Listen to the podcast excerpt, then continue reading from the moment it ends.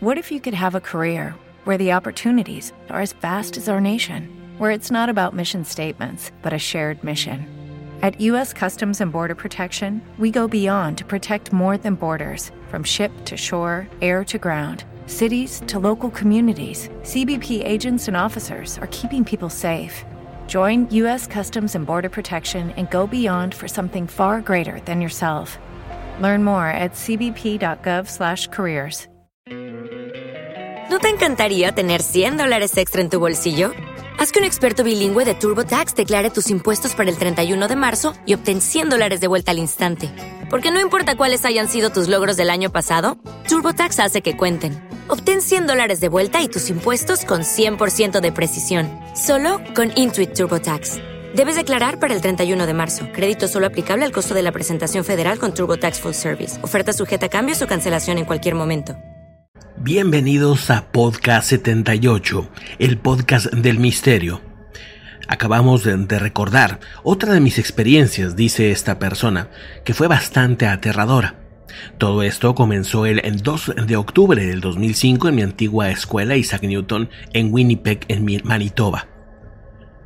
Estaba empezando una actividad extra después de la escuela, por lo que era el único ahí. Aparte del conserje, estaba trabajando en un escenario de la sala del teatro. Estaba pintando cuando de repente sentí mucho frío en la habitación. Se volvió gélida. Pensé que había algunas ventanas abiertas y fui a cerrarlas, pero nada estaba abierto. Así que simplemente volví a trabajar y comencé a pintar de nuevo. Justo cuando levanté mi pincel, escuché este ruido profundamente hueco que provenía del sótano. Estaba asustado. Fui a investigar y por el rabillo del ojo vi algo correr alrededor de la sala de arte. Entre la sala y donde yo estaba, cuando volteé ya no había nada. Repentinamente, caminando hacia ese lugar, algo me empujó. Pensé que era alguien que se había colado en la escuela y que me estaba haciendo una broma. Pero no había nadie. Luego me di la vuelta y escuché a alguien correr hacia arriba con grandes pisadas, risas y gritos. Volví a salir e intenté llamar al conserje, pero él ya se había ido y cerró las puertas. Así nadie podía entrar a la escuela. Volví a pintar y a escuchar el sonido más aterrador que jamás haya oído. Era como una especie de un grito o un animal muriendo al mismo tiempo. Corrí hacia las puertas y miré afuera en el reflejo del cristal. Vi a una persona de pie que parecía un hombre de mediana edad y estaba muy sucio. Realmente estaba enfadado ese, esa persona. Luego comenzó a caminar hacia mí y yo simplemente salí corriendo de ahí. Corrí hacia ahí, corrí hacia afuera y parecía que iba a seguirme pero de la nada desapareció. Cuando volví al día siguiente hablé con mi director y me dijo que había presenciado al fantasma de Peter. En efecto, el director de la escuela reconocía que ahí aparecía Peter. Asegura que un hombre amargado y enfadado era un antiguo conserje que falleció en la escuela. Cuando tuvo un ataque al corazón y cayó por las escaleras, desde ahí empezaron a reportarse apariciones de este ex conserje. Nunca me volví a quedar solo en ese lugar para hacer algún proyecto. Fue aterrador e inexplicable. Los gritos y la risa de este señor no se me van a olvidar nunca. El año pasado me encontraba caminando hacia la casa de mi amigo a una hora muy tardía, a eso de las 2.30 de la mañana. Mi amigo vive en la manzana de una escuela abandonada. Mientras me dirigía a su casa pasé por la escuela y encontré a mi amigo sentado en las escaleras escuchando atentamente. Le pregunté qué pasaba y me respondió, escucha los ruidos. Escucha esos ruidos que salen de la escuela. Y lo que oíamos era extremadamente perturbador. Pero el lugar donde estaban esos ruidos no había absolutamente nadie. Escuchábamos cosas como si fueran movidas o arrastradas por toda la escuela, incluyendo golpes y rasguños. También vimos como algunas sillas y escritorios se movían. Mirábamos desde las ventanas como algunas cosas salían literalmente volando. Ambos nos sentíamos muy inquietos estando cerca de esa área, y nada me podía haber preparado para lo que vi a continuación. Mi amigo estaba mirando por la otra ventana y yo me acerqué a otra, donde me encontraba ya temblando de miedo. al ver de repente a una pequeña niña por la ventana que me veía fijamente durante unos tres segundos, antes de que ella literalmente se desvaneciera en el aire. Tenía los ojos completamente negros y una tez muy pálida, una expresión sin vida. Y también me di cuenta que no se le veía la nariz en el rostro, solamente tenía un hueco. Después de esto, empecé a alejarme hacia la casa de mi amigo. Las lágrimas salían y salían por mi rostro. Estaba también todo sudado. Él me siguió preguntándome qué te pasa y se lo conté. No pude ni siquiera mirar la escuela. Él no vio a esa pequeña. Durante un buen tiempo después de esa experiencia y hasta el día de hoy, siempre evito caminar por ese lugar. Ni siquiera me gusta acercarme ahora a, ese, a esa escuela. Nunca he estado tan aterrado en mi vida. Y eso me ha cambiado profundamente. Es una historia que aunque pues yo la viví y sé que es real, muchos hasta el día de hoy no me creen. Después me enteré que había rumores precisamente de que aparecía esa pequeña que ya varios habían visto y se habían asustado igual que yo anteriormente. La pregunta era si era un espíritu atrapado en, en nuestro plano de existencia o había algo más. Empezamos a investigar la historia de la escuela y descubrimos que había cerrado hace muchos años, después de un accidente con una niña, que tenía la descripción muy similar a la que yo había visto. Ese misterio hasta el día de hoy, bueno, por lo menos a mí, dice esta persona, me atormenta. Seguimos buscando respuestas, pero pues de momento no sabemos qué hacer. En la biblioteca central encontramos algunos archivos viejos sobre la escuela, donde recopilamos más información. Al parecer esta pequeña no había sido la única que había perdido la vida ahí. Decidimos, después de algunos años, volver a visitar este lugar. A medida de que nos acercábamos, el aire parecía volverse más denso, casi como si la escuela misma estuviera tratando de alejarlos. De... no nos quería ir, vamos. Nos mantuvimos firmes, entramos a la escuela y el sonido de nuestro paso parecía resonar en el eco de las aulas vacías. Comenzamos a explorar buscando cualquier signo de esta pequeña. A medida que avanzamos, los ruidos se hacían cada vez más fuertes. Los golpes, los rasguños y las sillas moviéndose empezaron a darse otra vez. Corrimos hacia el sonido, llegando, llegando hasta donde parecía provenir. Ahí estaba ella otra vez, la niña de los ojos negros. Parada frente a esa pizarra nos miró, su expresión era inmutable, y luego señaló la pizarra. Ahí escrito con, con giso, con tiza, estaba un nombre, el nombre de la niña que había perdido la vida. Después de ahí desapareció. Al platicar de esto con algunas personas, fueron a ese lugar para pedir por esa pequeña, pensando en que tal vez con algunas oraciones y con recordándola tal vez le ayude a irse hacia el más allá. Y es que las escuelas, sobre todo las escuelas abandonadas o antiguas, vaya que suelen tener historias extrañas. Y esta historia que sigue es o sucedió en 1967. Dice, me encontraba en un pequeño pueblo llamado Hindersham, en el condado de Cambridge, esto en Inglaterra. Había sido contratado para enseñar literatura en la vieja escuela local. Una estructura de piedra arenisca gris que había estado de pie desde el siglo XVII. El edificio estaba empapado de historia, sus muros eran casi porosos, cada ladrillo parecía, tener una historia que contar. Los pasillos estrechos y oscuros estaban iluminados por lámparas de gas que colgaban en los altos techos de madera, dando una luz tenue y amarillenta. El aire también tenía un olor a madera vieja y tinta fresca, un aroma que hasta el día de hoy asocio con aquel tiempo. Todo comenzó una noche de noviembre, el cielo estaba cubierto de nubes de tormenta. La luna luchaba por brillar a través de ellas, el viento aullaba alrededor de este viejo edificio, haciendo que las ventanas crujieran y los corredores se vieran aún más extraños. Esa noche estaba preparando una lección en mi aula la única habitación iluminada en aquel inmenso edificio. En la quietud de la noche empecé a escuchar un leve murmullo. Al principio pensé que era el viento, pero luego me di cuenta que sonaba una voz de niño que parecía estar recitando algo. Sentí una especie de ambiente cambiante en el que de repente corría el viento frío, después regresaba la normalidad, como si me estuviera jalando para otro lugar. El corredor estaba vacío, solo las sombras bailaban en las paredes debido al parpadeo de las lámparas de gas. El viento aullaba y la voz del niño se iba desvaneciendo. Me obligué a creer que había sido solo mi imaginación, el producto tal vez de una larga noche de trabajo y el ambiente tétrico del lugar no ayudaban. Pero el fenómeno no se detuvo ahí. Cada noche la misma voz del niño recitando aparecía, siempre a la misma hora. A veces los objetos de mi aula se movían de lugar. Libros que había dejado en el escritorio aparecían en los estantes. La tiza volaba por el aire. El pizarrón se borraba solo.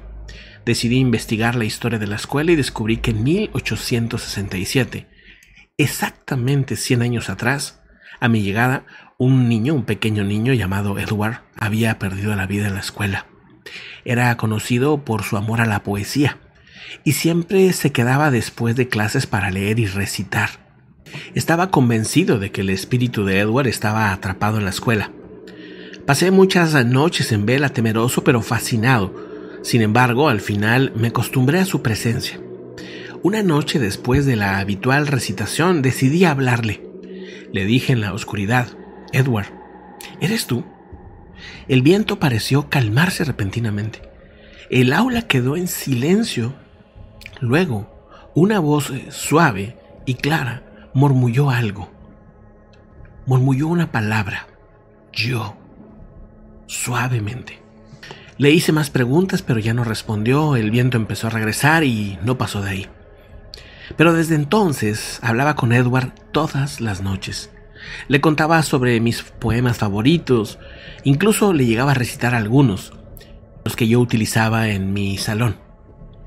En, respuesta, de repente se sentía un viento un poco más fuerte, o se escuchaba una especie de murmuro, incluso llegó a escuchar llegué a escuchar, dice, una especie de sonrisa. Edward se convirtió en una presencia constante, un espíritu que amaba la literatura tanto como yo. Un día después, lo de 1969, encontré que también alguien más había contado una historia similar, otro profesor que también se había encontrado con esta persona.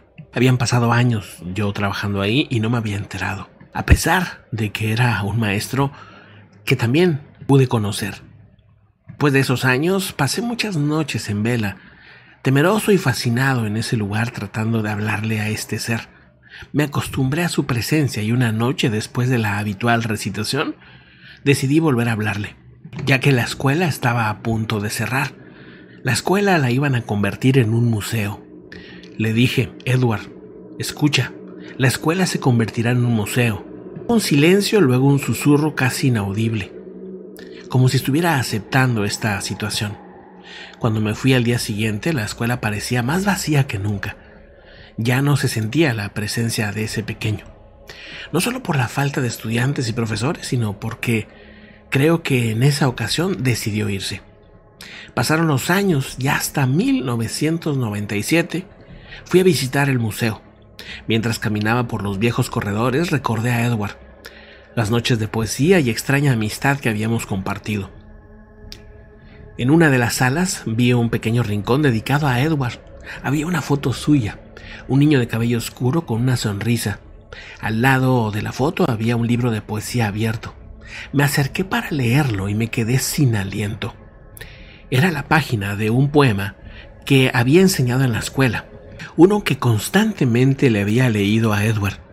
Pero lo que me dejó más atónito fueron las palabras escritas a mano en el margen del libro. Reconocí la letra inmediatamente. Era mi letra. Palabras eran mis letras. Las palabras que yo solía escuchar de Edward las iba anotando en ese libro. Estaba mi letra, era como si Edward estuviera atrapado en otro tiempo. Pero lo que hizo que mi corazón se acelerara se acelerara, dice esta persona, fue la respuesta escrita debajo de una letra pequeña y precisa. Gracias por las historias, profesor. Ahora estoy en paz. No lo podía creer. Alucinante. Algunas personas que vieron esto aseguran que dice algo distinto. No sé por qué yo alcanzo a leer eso.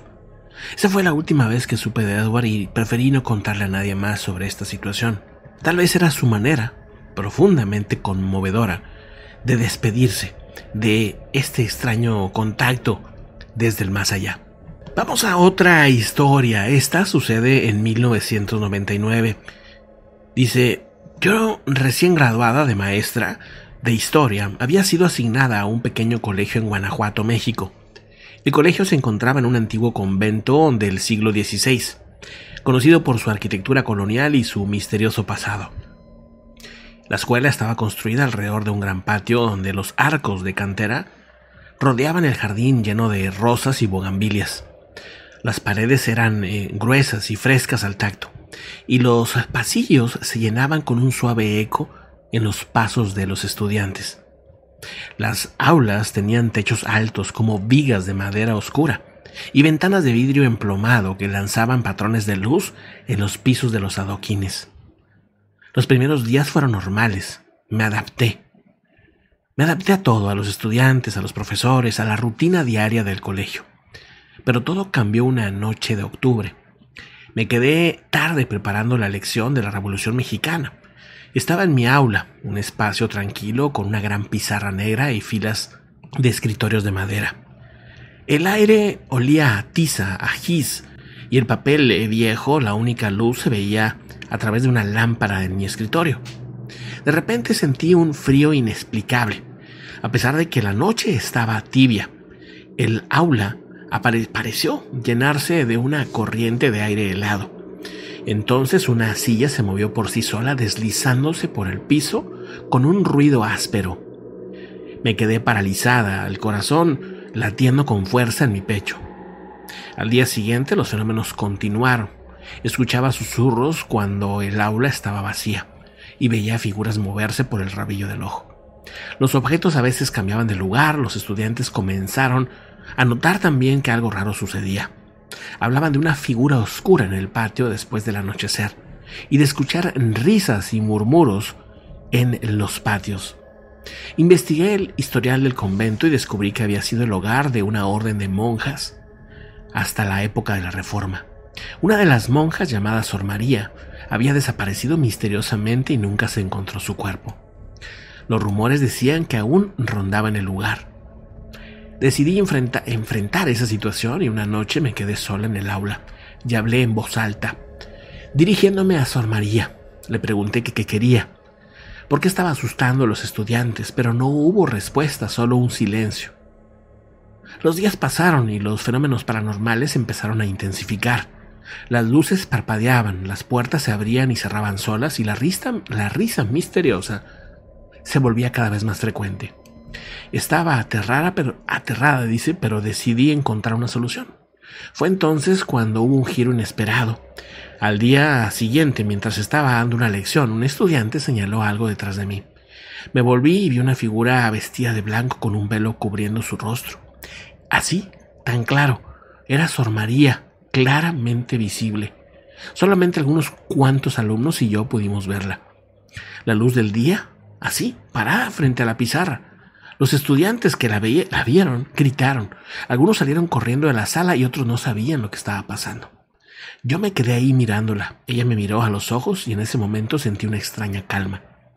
Sor María se levantó, más bien levantó su mano hacia la pizarra. No entendí lo que quería decir hasta que vi que estaba señalando un error en mis notas. Corregí el error y al voltear de nuevo ella ya no estaba. El aula quedó en silencio. El aire ya no estaba frío.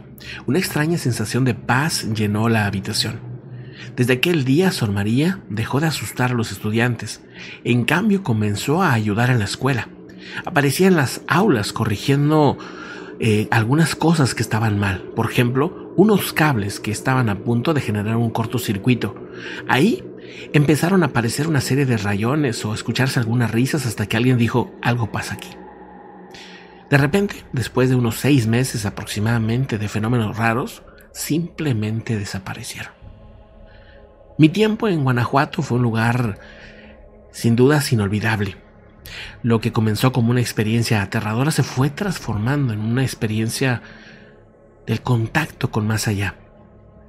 Una experiencia que hasta el día de hoy estoy tratando de observar cuando hay señales de seres que pueden estarnos observando y ayudándonos.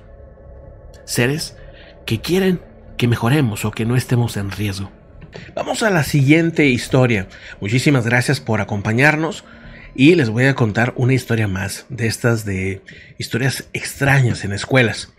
También les, eh, les recomiendo que se suscriban y le den clic a la campanita y recomienden podcast 78. Vamos a la siguiente historia. Dice lo siguiente, como miembro de una organización juvenil, realizamos convenciones y retiros nocturnos durante el verano, y en momentos en los que hay menos actividad requeridas por la escuela, son momentos en los que exploramos los lugares y preparamos algunas cosas.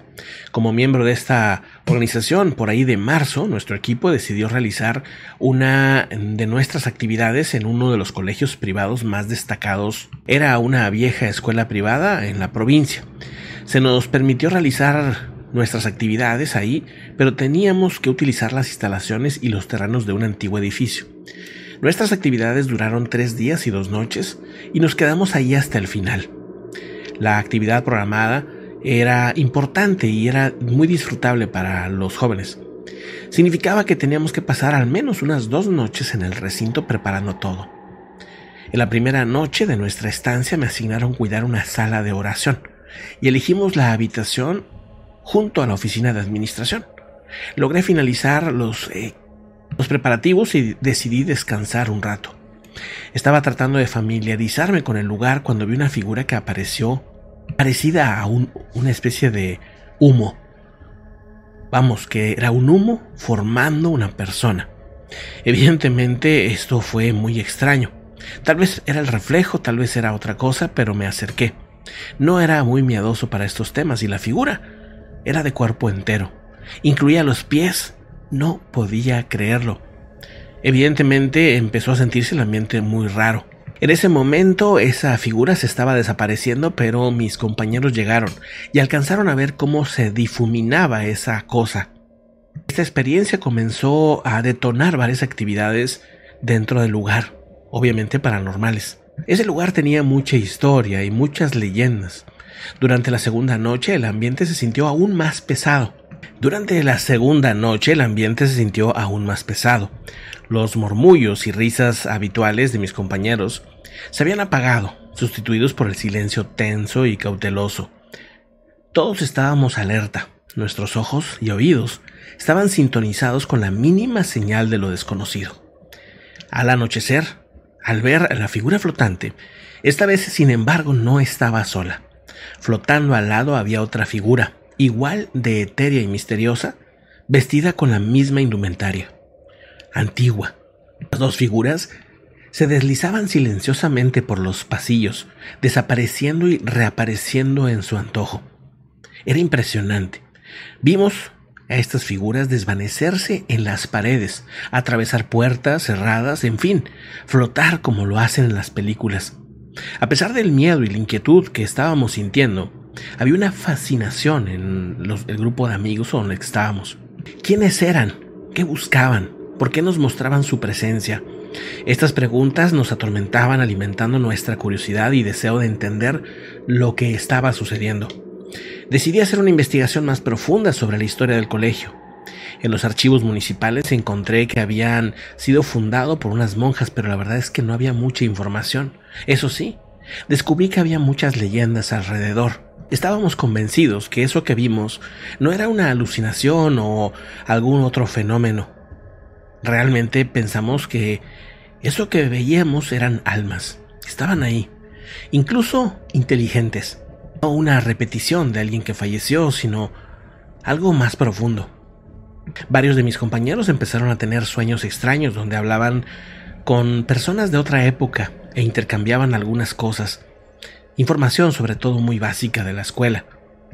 Ese grupo de amigos nos seguimos juntando de vez en cuando para platicar de misterios y platicar de algunas otras experiencias que ya les contaré.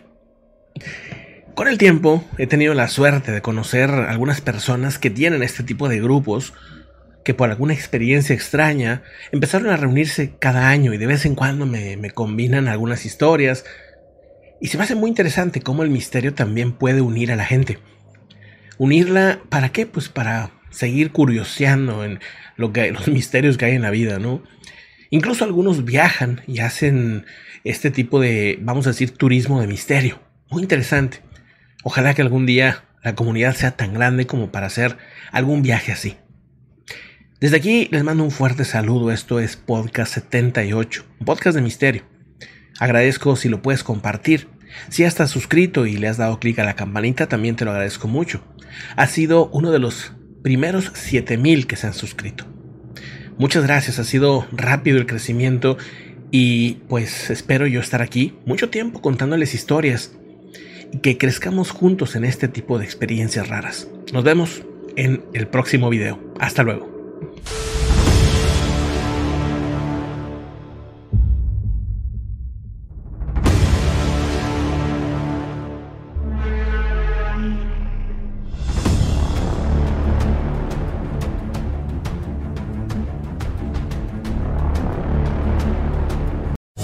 Lucky Land slots, you can get lucky just about anywhere. Dearly beloved, we are gathered here today to. Has anyone seen the bride and groom? Sorry, sorry, we're here. We were getting lucky in the limo and we lost track of time. No, Lucky Land Casino, with cash prizes that add up quicker than a guest registry. In that case, I pronounce you lucky.